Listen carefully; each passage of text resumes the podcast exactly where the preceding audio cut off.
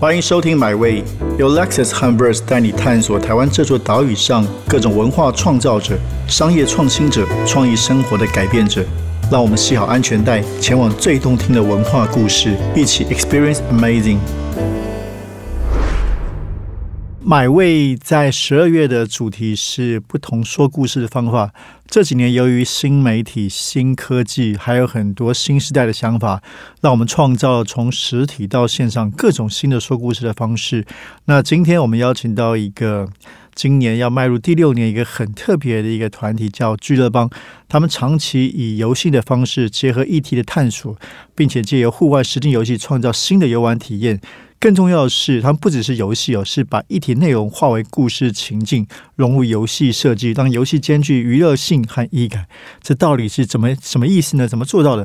我们欢迎俱乐部的两位共同创办人吴雅轩和林志宇来到现场。两位好，铁哥好，还有各位听众朋友，大家好，我是俱乐帮的雅轩，我是俱乐帮的治愈。先帮我们这个破题吧，一言以蔽之。刚才我讲的是这个官方的文字，那俱乐帮是什么样的一个机构？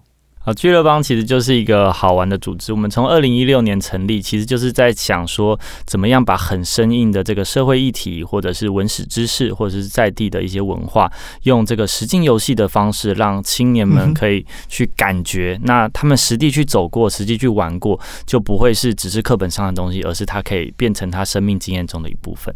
那当时怎么会有这个想法？创立俱乐帮的时候？我们最开始的时候，其实是呃，先做了一个类似营队的概念。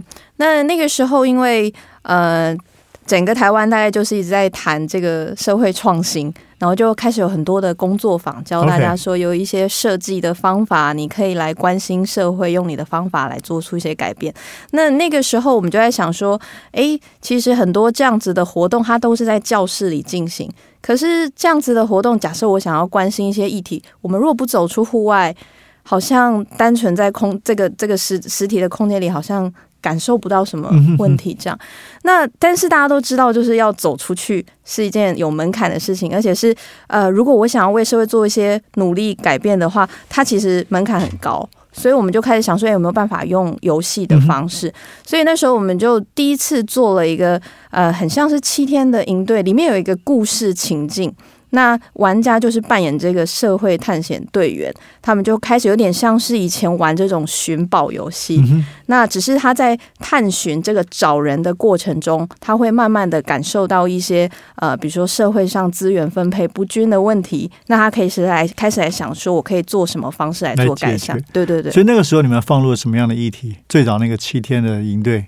其实我们那个时候就是把整个台北市当做是我们的这个游乐场，那我们编写了一个很虚构的故事，就说有一个有一种鬼这样子，然后存在于我们的社会上。那我们其实会有一群就是专门来做集鬼的这个这个队员，那他们其实就要去呃去看到这个社会哪里有问题，那他们应该要把这个黑暗的势力或者是说这个黑暗的能量去把它消灭掉。那当然会有这种就蛮中二的一个故事，对。但其实玩家到最后是他们在前三天的时候。时候去体验这个游戏，但后三天他们要直接去提出一个社会创新的方案，并且实践。所以，我们其实，在最后一两天的时候，他们是会直接到街头上把他们想要做的事情做出来。虽然它可能是一个很小的一个 demo 这样子。哎，太有趣！我想，这是你们第一个创业吗？在二零一六年，都是刚毕业还是什么样的？各自专业是什么？跟大家介绍一下。我其实是念心理，对，心理系背景。然后我后来是心理跨项设计，所以我其实创业之前是先在科技公司做使用者经验设计师这样。那后来就是因为刚刚有提到这个社会创新的思潮，其实一直影响我，然后也开始有所谓的这种社会设计。就后来我就开始接触到跟社区相关的事物，然后我就跟我哥哥就一起先在。信义区经营了一个空间，叫来做火这样。那是在那个空间就认识了治愈，然后我们才开始尝试刚刚讲的那个社会探险队的活动。后来觉得做的还不错，我们才后来又一起合伙创业这样。好，那这接下来两个问题就是就是。一开始这个阶段，我觉得一开始起心动念总是最有趣的。就为什么会想到游戏这个方式？譬如说是之前有类似的例子吗？还是你们看到国外的？因为刚刚讲到说用有趣的方式去探索嘛，那个有趣选择现在的形式，对是怎么样的启发？是你们无中生有，还是哪里的启发？嗯，其实我觉得我们两个都是很爱玩的人啦，所以我们自己其实，在没有创业之前，其实也会参加很多就是有趣的活动。但也许它不能被现在看起来像做游戏，但对我们来说都是有好玩的成分在里面。那我自己在创业之前，我其实是在就是成大当担任那个就是呃。创意思考工作坊的讲师，那我们那时候就在思考，其实想要把这种很抽象的思考的东西去教给学生，学生很难体会。对，那我们只好想一个方法，就是我们怎么去创造一个经验，让他从这个就是呃真实的经验中去学习这个思考在里面怎么发生的。那怎么去创造这个经验？所以我们就用游戏的方式去做模拟。所以一开始我自己是用呃游戏化的方式去带教学，那后后来慢慢发现，哎，这个效果是蛮不错的。那所以跟雅轩合伙之后，我们就在讨论有没有办法把这件事情。也融入我们想做的这个社会创新的主题，然后跟就是整个城市来去做结合，这样。所以听起来果然跟两位的背景都蛮其来有致的，好像就是一切都刚刚好，水到渠成做这个事情。那为什么会对社会议题关心呢？对社会议题关心，好像从就我们好像从小就从小啊，可能会有一些生命，我觉得就是对社会议题关心很常常可能是比如说生命经验里某些。呃，事件让你开始感受到，哎，我好像需要去关心这件事情，我的某些权益才不会受到影响，或者是呃，大家都当社会的人都觉得这件事对的时候，可是我自己觉得不太对的时候，我们大家就会去产生一些思考吧。但是那时候可能并不会觉得说，哎，自己是一个超级关心社会议题的人，只是有感觉到。过去有受到这样的影响，那我觉得对我来说，的确真的是差不多一四一五年的时候，因为我说从心理学跨向设计的时候，我觉得我的就是。生活开始有蛮大的改变，说，哎，其实就变成除了了解这个议题之外，除了是比如说走上街头抗议之外，这些当然都很重要，或是改变政策很重要之外，就是设计的想法，就是对我来说有很多影响。就很多的事情，我们做一点小小的改变，它就很有可能影响人的行为，这样子。嗯，所以你们那你们二零一六年开始创业，所以一开始是什么样的一个形式？就推出了，譬如说一款第一款游戏是什么？我们其实那个时候创业做。创业做创业做其实应该是我们做完社会探险队之后，那时候还没有成立公司。然后因为成果还觉得还不错，我们马上就我觉得也有点野心太大，就赶快办了下一次的这个活动。那时候就想说，哎，那那就继续来办。然后我们那时候还把范围锁定在这个台北市的信义区，因为大家对信义区的了解大概就是一零一之外，就不太知道它周边的老旧街区的一些故事，类似这样。那我们就开始很有企图心想要做，结果后来做了之后说。实在话，我们那时候还把它想成是三季的活动，就后来到第二季就没有人来了，所以其实有先呃叠一跤啊，大概是这样，先叠了一跤。那那个时候，我觉得最关键的影响是来玩的人跟我们讲说，嗯，我觉得你们的游戏很有这个社会意识，很好，但重点是不好玩。对，那我们那时候就很好提醒，对，就会想说，哎，可是我们是做，我们是想要让这件事情是有趣的，是好玩的，那居然最后变得不好玩，所以那个是第一个很深刻的提醒。然后第二个就是说，因为我们发现，就像写一首抗议歌曲，但不好听，没 有没有人要唱，对对，很有很有社会意识，讲社会不公平，对。然后后来接着就也是因为发现办活动的形式会受到天气影响，比如说今天天气不好，大家就会想说，我现在还要出来玩游戏吗？这样，所以我们这两个很重要的回馈之后，我们就开始想说，我没有办法把它做成一个商品。OK，对，所以这个呃，当当然那时候刚好很算是蛮也算是蛮幸运，我们做了前面这些事情，就刚好。其中一个这个嘉义市立博物馆的算是承办人员，他们就看到，他们就那时候想说，哎，他们其实想在嘉义市连接博物馆做一个这样子的游戏，让大家来认识这个陈澄波。对，所以就开始就是等于说就想说，哎，有没有办法用时间有限方来做？那后来我们就推出了第一款我们第一个商品化的实境游戏，叫做《忘忧旅社》。忘忧旅社。对对对所以是是一个什么样的商品？因为因为可能很多我们这个中年的朋友或者没玩过的朋友，怎么跟他描述这个商品？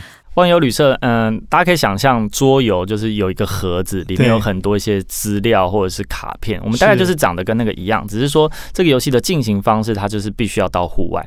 然后你到户外，你会有个手机，然后有个 line，好像有人在跟你通话一样。他就是说你现在要做什么？那我们才要去查一个，就是关于历史的传说，有一个真相。那我们就设定了一个故事，让他在整个嘉义市，我们挑了五六个点，那他要去走。那每一个点都跟陈澄坡的历史事件有关系，这样子。嗯，所以买，哎，可是我好奇，那买的人玩一次还会玩第二次吗？这通常是一次性的游戏，一次性游戏，对，它有点像电影，就是说，你你如果真的要再看也没有问题，只是因为你已经知道梗，你知道剧情了，OK OK OK，对。那那一开始大家反应怎么样？推出这个商品，第一和忘忧旅社市场反应怎么样？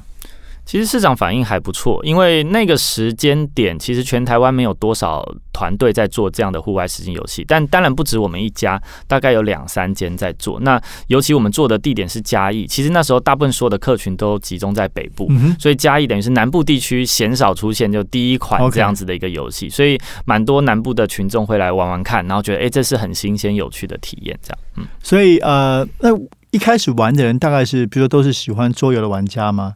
就他是已经有一个游戏的社群来成为你们最早的客户，还是怎么样？嗯，通常就是呃，当然这几年越来越多，但是最开始这种早期的玩家或使用者，有一部分是从密室逃脱喜欢玩密室逃脱的人来。那因为密室逃脱其实，在台湾大概也比我们现在做的在长，大概它大概有十年多了，所以一部分是户外型，但的确刚刚讲桌游也是一部分的人。那另外还有一些可以号召到人，是他对旅游感兴趣。他想要尝试不一样的旅游加一的方式，对对，例如啊，嗯，那另外就是比较是针对真的就是对议题感兴趣的人，像是我们说这是呃让你认识陈晨坡的一款游戏，一起叫陈晨坡，嗯，哎，那可不可以就听起来非常有趣？那你们到现在推出了差不多四十多款产品吗？对，四十款游戏产品，可不可以大概再列举一些？譬如说里面最红、最畅销，大家一定要知道的，认识剧乐帮一定要知道的十款游戏。先先讲两三款好了。呃，我们第一呃第一个比较受到大家知道了，除了刚刚讲的之外，还有一款是这个平行世界。那它是在谈这个无家者的议题。那这是刚好我们跟一位一个团队叫人生百味一起合作。我我刚刚闲聊竟然真的是对对对对对。那我们就在台北同一群人台北车站来去做这样。那这也是我们第一次把手机的网页做的一个比较精致，然后去跟这个游戏盒去做。例如这个怎么玩？对有对玩家来说，他怎么去认识这个玩家者？那其实我们那时候也是虚构一个就是呃虚拟的世界。那在这个世界里，每个人手上都会有个电子晶片。然后那如果你有任何生病，你那个晶片会发出颜色啊。有的时候他发有一次他他发出了一个。大家没看过的颜色，那就叫做红色，所以他称他为红色病。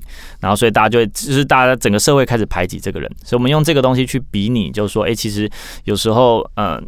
就是这些无家者，他们就会是被排挤的一群人。那他们怎么被排挤？可是其实是有原因的。他们他们会有一些就是表征，你会看得出来。但是那个真正真正造成他无家的原因，可能是因为他的人际关系断裂，他的财务关系断裂，他的社会关系断裂。那这几个三个原因，就会是让他成为无家者的成因。所以整个游戏其实大概会让他们去探访很多我们里面虚构的这个玩家角色，我们称为 NPC。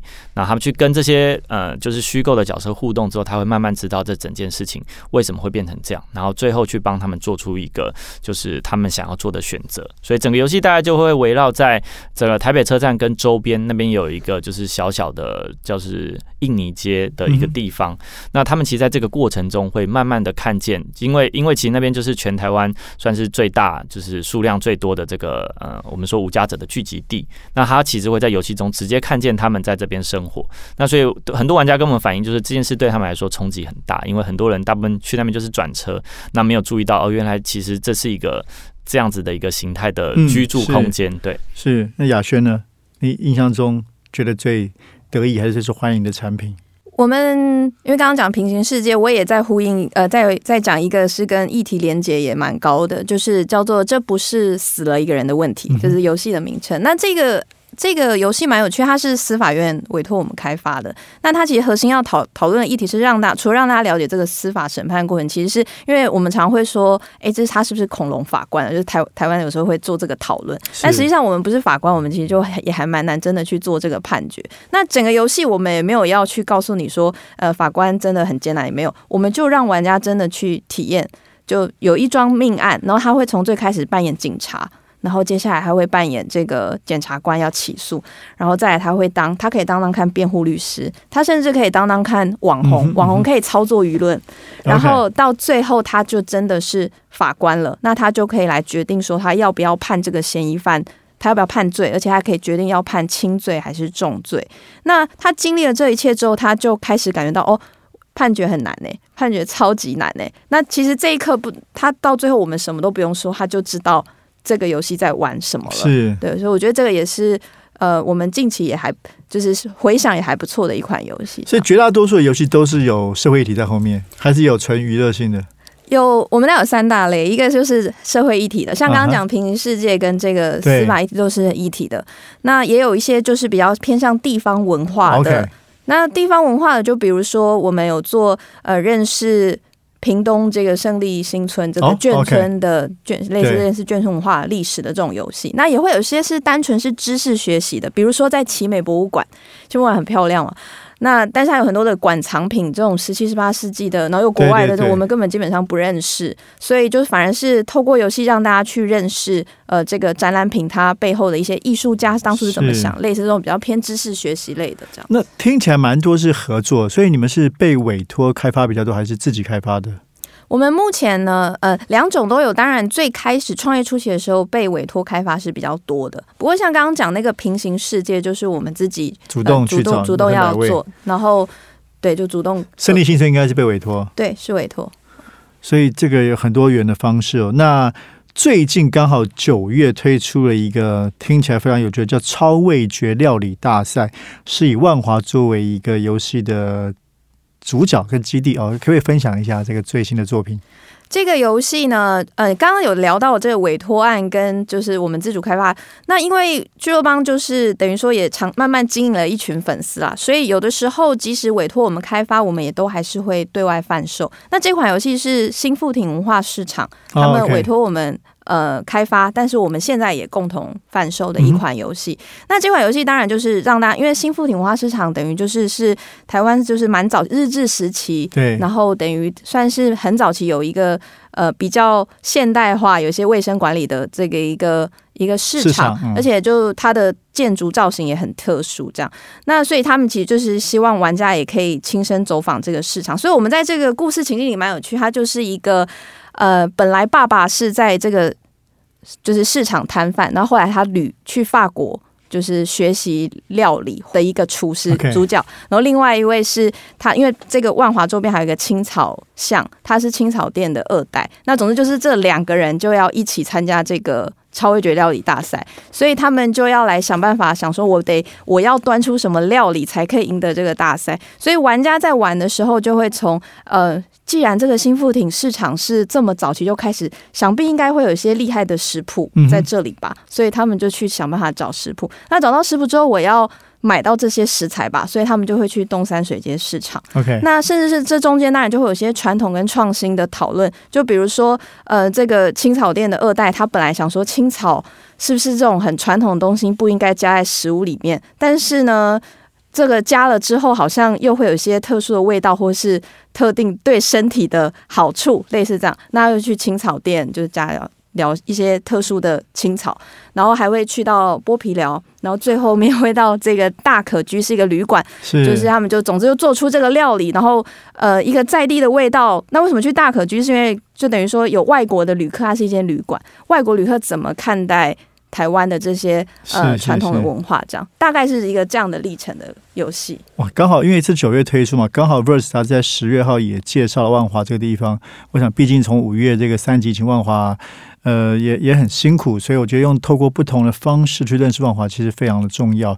那像你们一个游戏这样子的研究跟开发，大概要多久时间？我们通常会抓四到六个月，四个月是非常非常短的啦。六个月的话会稍微，这个也会看游戏规模。像是假设有我们有些比较小的游戏，有小游戏意思就是说玩的时间大概是一个半小时左右。OK，然后像我刚刚讲那个奇美博物馆，那就是大大游戏，大家可以在博物馆待四个小时到六个小时，这种就可以玩到一天的。那这种开发期就会更长，这种开发期就会抓到差不多八个月左右了，这样。所以你们有有做田野研究了，有要写故事的，还有技术面要开发的，所以也也也也，所以里面都会写故事哦。有些人是很适合做这种非虚哎虚构的开发故事。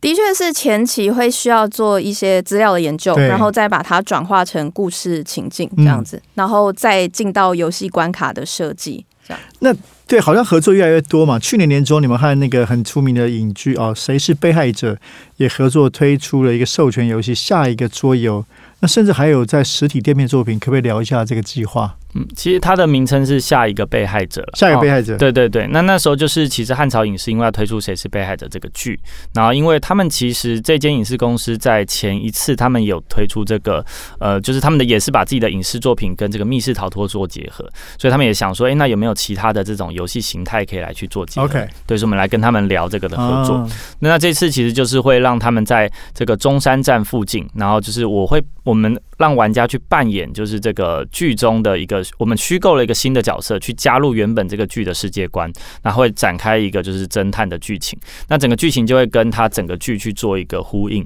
那其实，在中间也会看到一些剧中的角色，所以我们会把这个影集中的角色去授权，然后跟他的世界观引用进我们的这个游戏里面，然后让他们有种哎，好像是这个游戏这个影集的番外篇这样的一个感觉。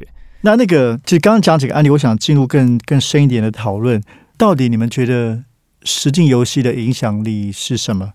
就实境游戏可以改变世界吗？实境游戏，呃，我们其实就是如果以刚刚提到，就是说社会创新对我们的影响。这个这个思潮对我们影响很大，所以我们有时候呃越做越会去界定说游戏带来什么样影响。它有可能是呃引导玩家更理解某一个议题，它也有可能引导玩家去想象，假设我遇到这个问题，我有什么样可能的解决方案。它也有可能引导玩家，我现在就是知道，比如说我可以去进摊，举例，这是一种行动。那我就是引导玩家去做出行动。那如果是从这样子理解问题到想象解决方案到执行，其实我们目前做的游戏比较多数还是是让玩家在理解议题这一块。所以你说要采取行动，那是下一个要面对的一个挑战。嗯，我觉得采取行动是门槛比较高的，但是我们也会期待之后可以做出这样子的游戏。而且我觉得采取行动，它比较是那种，就是我们现在会谈的这种游戏化，就是说它是一个为期更长的事情。比如说我光是改变，比如说要你多喝水，我可能会有个 app。就是帮你记录说，呃，你现在多喝水，我会累积你某些成就，你要达到某些挑战，你才可以再去攻克。那这个的话，它是一个比较长期的行为的建立。这件事情我们是感兴趣的，那只是我们这是会是之后的阶段会想要做的事情。这样对，就是我觉得这个五年多了六年，你们觉得这最大的改变是什么？对你们自己来说，确实因为。像我们做做杂志，总是会累积一些 know how 嘛，哦，所以对你们来说呢，这五六年，你觉得你们在自己在哪一方面是自己成长或超越最多的？其实我觉得我们呃俱乐部一直把自己，我们把自己定位在就是这个议题的转化者，是，所以怎么把议题转化成一个游戏的内容，我觉得是我们一直在练这五六年来一直在练习的事情。所以其实从去年我们开始推出这个好好的线上课之后，那我们这个线上课其实就在谈说，那我们是怎么把这些东西把它转化成故事，再从故事来谈一个议题。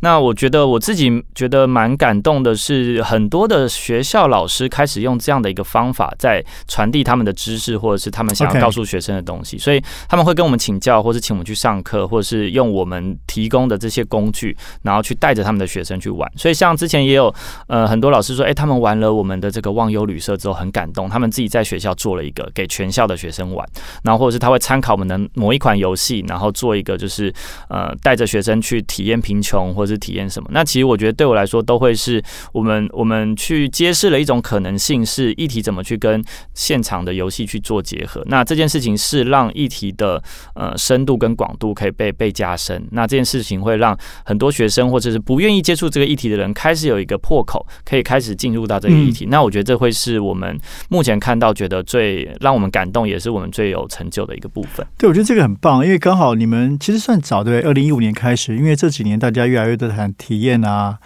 沉浸式啊，沉浸式体验啊，变成这种实景游戏，的确很早就在探索这样的可能性。那你刚刚提到，甚至很多的开枝散叶嘛，很多人开始学习。那也是今年十月里，你们宣布开办的第一届聚乐邦邦利游戏学院是吗？嗯，对，这个是要有什么样的想法？我们其实就是如果以就是聚乐帮，我们把它每个地就是聚跟乐跟帮就有做不同的定位。乐就是我们就是做游戏的产品，让大家来了解议题。那帮的部分，我们觉得我们把它定位在一些方法或者是工具，就等于说，嗯，除了玩游戏玩游戏之外，如果有些人想要一起做游戏，他因为像我们其实认识蛮多，像台湾现在因为受到不管是社区营造或地方创生的影响，其实在地有非常多的青年团队都重新认识他们的家乡，但他们可能也想要运用游戏的方式让更多人认识。那我觉得其实并不一定都是要像是我们这样的团队来做，他们可以自己来做。所以我们就是在帮这一块，我们就是说，我们提供课程和工具，让更多想做游戏的人，他有一些呃方法可以依循，类似像是这样子。是，特别是我觉得随着这个。这几年，包括科技的技术的发展，VR 啊这些 XR 更多。那你们做游戏方式应该有不同的改变吧？那包括最近也是今年年中做的沉浸式解谜游戏，没有国家的人，可不可以介绍一下这个？好像是运用一些新的技术。对，呃，也有也刚好是，其实我们从去年就在思考，就是呃，实境游戏的下一步。那当然，我们以前户外实境游戏都是会被这个就是呃现场的这个地域所去被限定。对。那当然它是优点也是缺点啊。优点就是说，呃，你到现场这个沉浸感就会很强，然后会觉得哇，我好像身临其境。但缺点就是，如果刮风下雨、台风就是疫情，那其实大家都是没有办法出去的。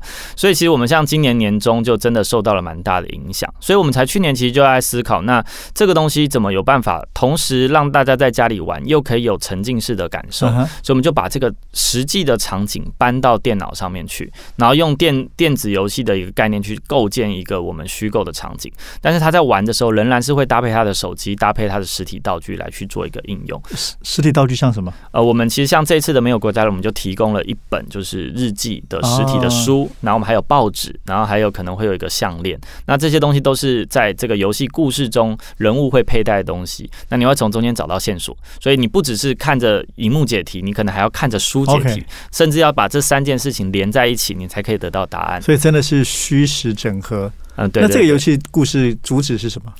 这个其实我们是呃就在谈这个国家认同的问题啊，就是这也是台湾人会不得不面对的一件事情啦。那尤其像最近中美角力，我们也就是会开始要思考这个东西。那我们这次谈的方式是我们构建在一个全新的一个，也是一个架空的世界。那在这个世界里，主角就是被牵扯入一个就是虚构的小岛。那这个小岛上有各方的势力，那他其实作为一个旁观者，他要去理解各方势力到底在想什么。那最后他可以去。发挥一点他的影响力，但不见得会成功。所以这个其实玩家就会在中间去呃跟着主角的脚步去认识，到底在这个过程中每个族群是被什么样的势力影响？为什么他会认同 A 不会认同 B？对，那那个认同的条件是什么？那我们希望让大家就是深入的去想这件事情，就比较不是呃诉诸情感，比较是我我去每个人都有每个人的情感，每个人都有自己的包袱。那那些东西是什么？我们希望让大家可以看见这样。讲到最后，就是刚好这个刚刚说到虚实整合嘛，啊，应该说讲到虚实整合，